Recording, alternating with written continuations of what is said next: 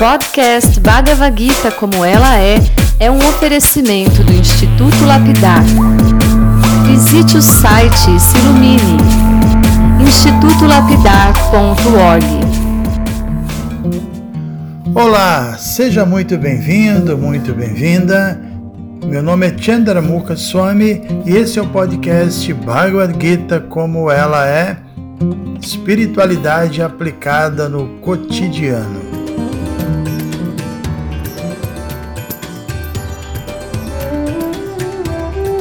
Muito bom dia a todos vocês. Nós paramos justamente no ponto em que Krishna levou Arjuna até o meio dos exércitos, né? E finalmente ele pôde ver seus parentes, seus bem-querentes prontos para a batalha. Então, no verso 27, nós lemos a descrição que Arjuna ficou completamente dominado pela compaixão.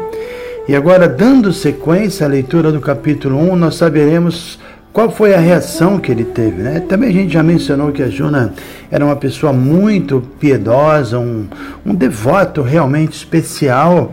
É, por isso não é de se admirar que uma pessoa como ele, cheia de qualidades divinas, ficasse completamente transtornado diante daquela cena. Isso era natural, né? porque era uma cena que revelava que haveria uma grande destruição em massa.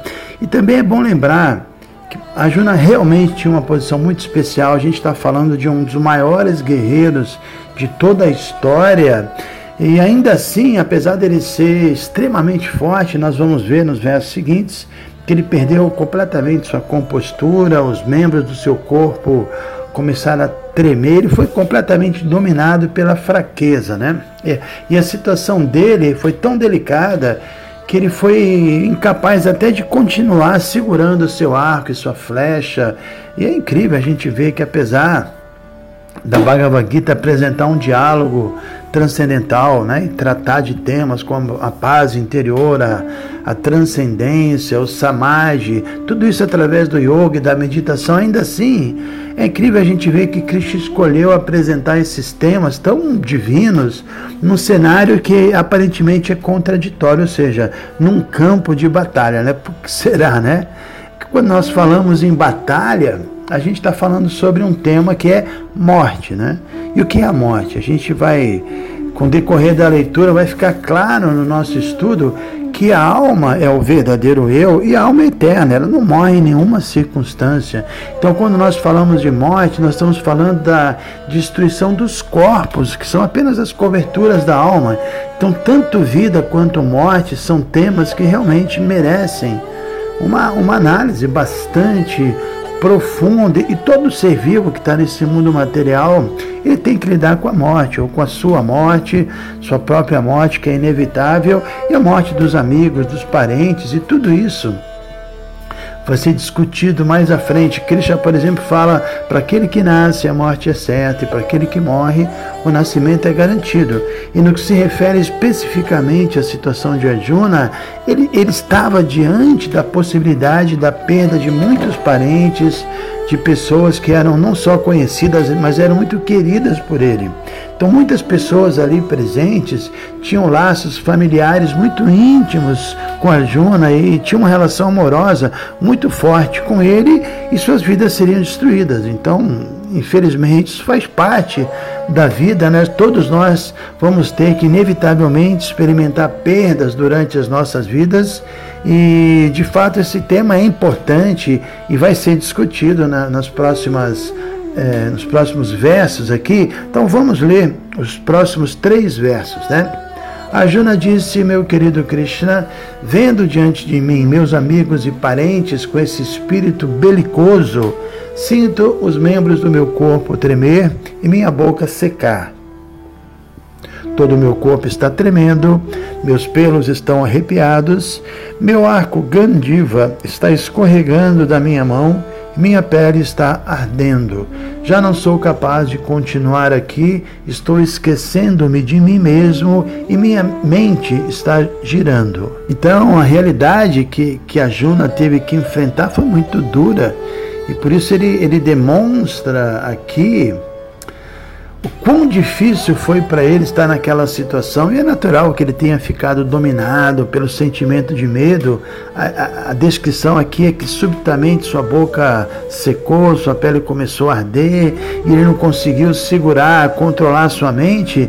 Na verdade, sua mente disparou, né? Ficou girando, feito um peão. Então, uh, embora a situação dele justificasse que ele manifestasse todos esses sintomas, nós devemos lembrar que essas características também são evidências de uma pessoa que está extremamente absorta é, na concepção de vida material, que está muito identificada com o corpo material. E todos os grandes mestres que comentaram esses versos, esses sintomas de Arjuna, mencionaram que ele realmente estava demonstrando o sofrimento das pessoas que esquecem de sua natureza espiritual, esquecem que são almas eternas e, e se julgam corpos materiais, mas é bom lembrar que essa ilusão de nós nos identificarmos com nossos corpos ocorre praticamente com todas as almas que vieram nesse mundo. É muito difícil você não estar tá identificado com essa cobertura, a influência dessa cobertura corpórea sobre a alma é muito forte, né? Então, se a gente quer se livrar dessa confusão, a gente vai ter que ser muito cuidadoso, vai ter que praticar vida espiritual com muita intensidade e tudo isso vai ser explicado com detalhes no, no decorrer de nossas leituras. Vamos ler mais alguns versos em que a Juna continua falando. Parece que tudo traz infortúnio a Krishna, matador do demônio Cash. Não consigo ver qual bem que decorreria da morte de meus próprios parentes nesta batalha, nem posso eu, meu querido Krishna, desejar alguma vitória, reino ou felicidades subsequentes. Ó Govinda, que nos adiantam um reino, felicidade ou até mesmo a própria vida, quando todos aqueles em razão de quem somos impelidos a desejar tudo isso estão agora enfileirados neste campo de batalha. Ó Madhusudana, quando mestres, pais, filhos, avós, tios maternos, sogros, netos, cunhados e outros parentes estão prontos a abandonar suas vidas e propriedades e colocam-se diante de mim, por que deveria eu querer matá-los? Mesmo que por sua parte eles sejam capazes de me matar? Ó mantenedor de todas as entidades vivas, não estou preparado para lutar com eles, nem mesmo em troca dos três mundos, muito menos desta terra. Que prazer obteremos em matarmos os filhos de Dhritarashtra? Então, nesse ponto é bom lembrar que a batalha de Kurukshetra e todos os acontecimentos que envolveram a batalha elas realmente fazem parte da vontade de Krishna. Krishna achou por bem que Arjuna representasse o nosso papel, que é o papel de uma pessoa que ignora seu verdadeiro eu e que está muito presa às coisas materiais. O exemplo dado por, por Arjuna é de uma pessoa que está exageradamente é, identificado com as suas relações corpóreas e por isso ele se esquece que Krishna ao lado dele, né, imagina a pessoa suprema estava ali do lado dele ele não estava considerando isso. É claro que de um modo geral, a reação de Arjuna é compreensível. Qualquer pessoa, diríamos assim, normal, nessa situação, iria entrar em completo pânico. Mas tem esse detalhe que a gente não pode se esquecer, que já está ali do lado de Arjuna. E esse fato é, é um diferencial enorme, que, que tornava toda aquela situação absolutamente auspiciosa. Até porque é dito que todos os guerreiros que se envolveram naquela batalha, eles receberam o maior de todos os benefícios espirituais, porque morrer, assim, ou melhor, abandonar o corpo na presença direta de Krishna garante a, a libertação espiritual. Então, esse é um ponto muito importante. A presença de Krishna no campo de batalha realmente trazia benefícios incomparáveis para todos os presentes. E a gente também não deve pensar que Krishna estava sendo bondoso somente com Arjuna e com seus irmãos. Não, Krishna é imparcial. Ele é sempre absolutamente bom. A gente não deve pensar que ah, ele era um amigo íntimo de Arjuna e só estava pensando no bem-estar de Arjuna. Não. Todos os mestres que comentaram a Bhagavad Gita disseram que Krishna foi igualmente misericordioso com o grupo oposto porque, como eu já disse, todos que abandonaram ali seus corpos, é, é, contendo Krishna na presença, alcançaram a perfeição máxima da vida, se livraram do sansara, do, do ciclo de nascimento, velhice, doença e morte. Então é isso, né? Os guerreiros de ambos os grupos alcançaram essa bênção, foram liberados do cativeiro material e puderam regressar ao mundo espiritual. Vamos ler mais alguns versos aqui de Arjuna. Arjuna continuou: O pecado nos dominará se matarmos tais agressores. Portanto, não convém matarmos os filhos de Dhritarashtra e nossos amigos. Que ganharíamos, ó Krishna, esposo da deusa da fortuna? E como poderíamos ser felizes matando nossos próprios parentes? Ó Janardana, embora estes homens, com seus corações dominados pela cobiça, não achem errado matar a própria família, obrigar com os amigos, porque deveríamos nós, que entendemos ser crime destruir uma família, ocupar-nos nestes atos pecaminosos? Então é isso, né? Arjuna era um kshatriya, que significa um guerreiro, e como um verdadeiro guerreiro, é, é dito que sob certas circunstâncias o guerreiro tem um direito de exterminar os agressores, não aqueles que estão agredindo ele mesmo, mas aqueles que estão agredindo o que é chamado de Dharma, os princípios espirituais. Para isso existem os kshatras, os guerreiros, para defender o Dharma. E era exatamente esse o caso dos Kuros, dos filhos de Dhritarashtra. Eles não estavam seguindo nem as leis materiais e nem as leis espirituais, né? porque segundo as próprias leis materiais, Arjuna e seus irmãos tinham o direito do trono. E segundo as leis espirituais, todos devem agir de modo a promover a paz. Né?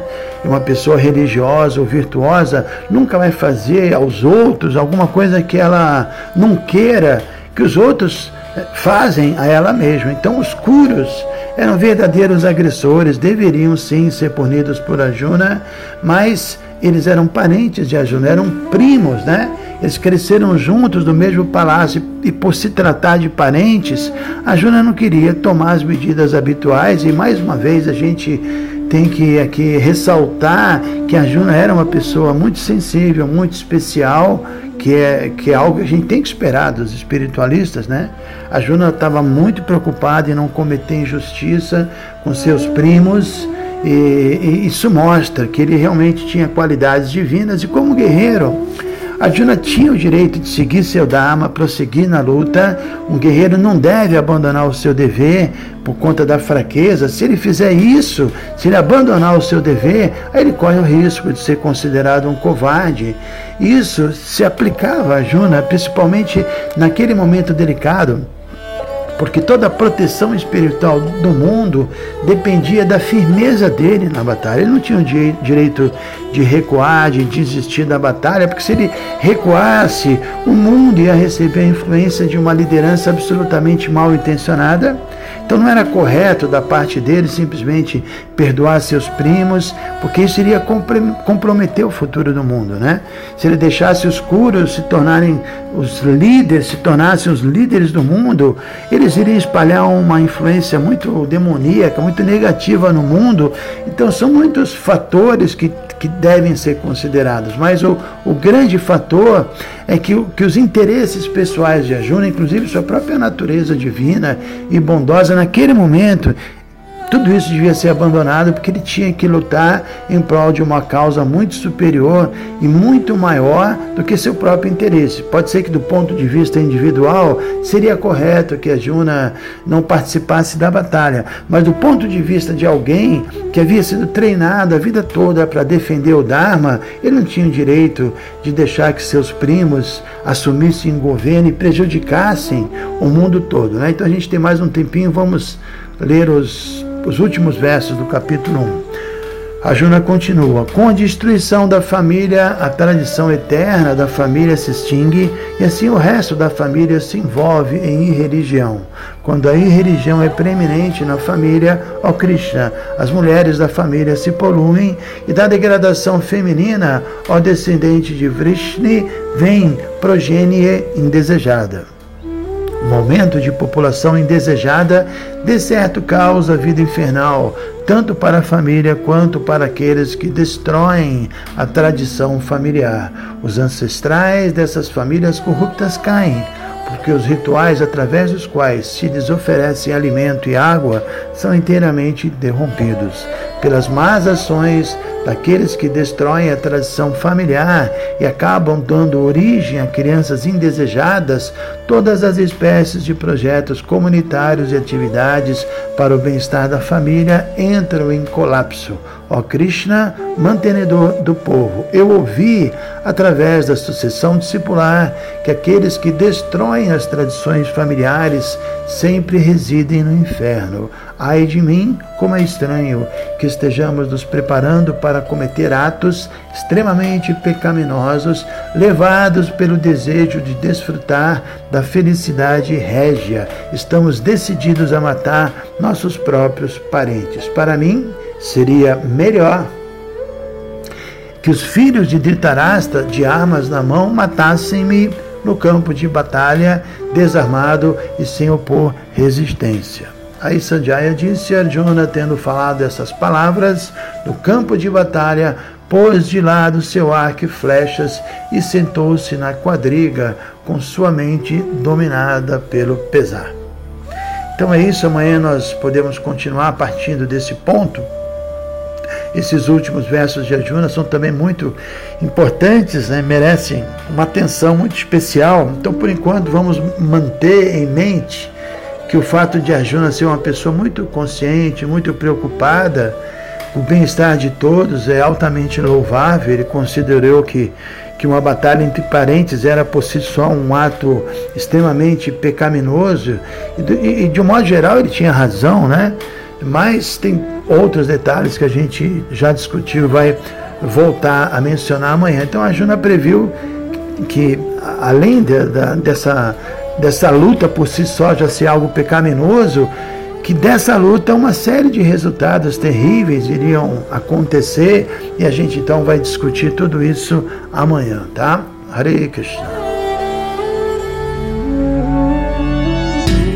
Se você se interessa por este conteúdo, não deixe de fazer o curso Bhagavad Gita para iniciantes com Chandramukha Swami.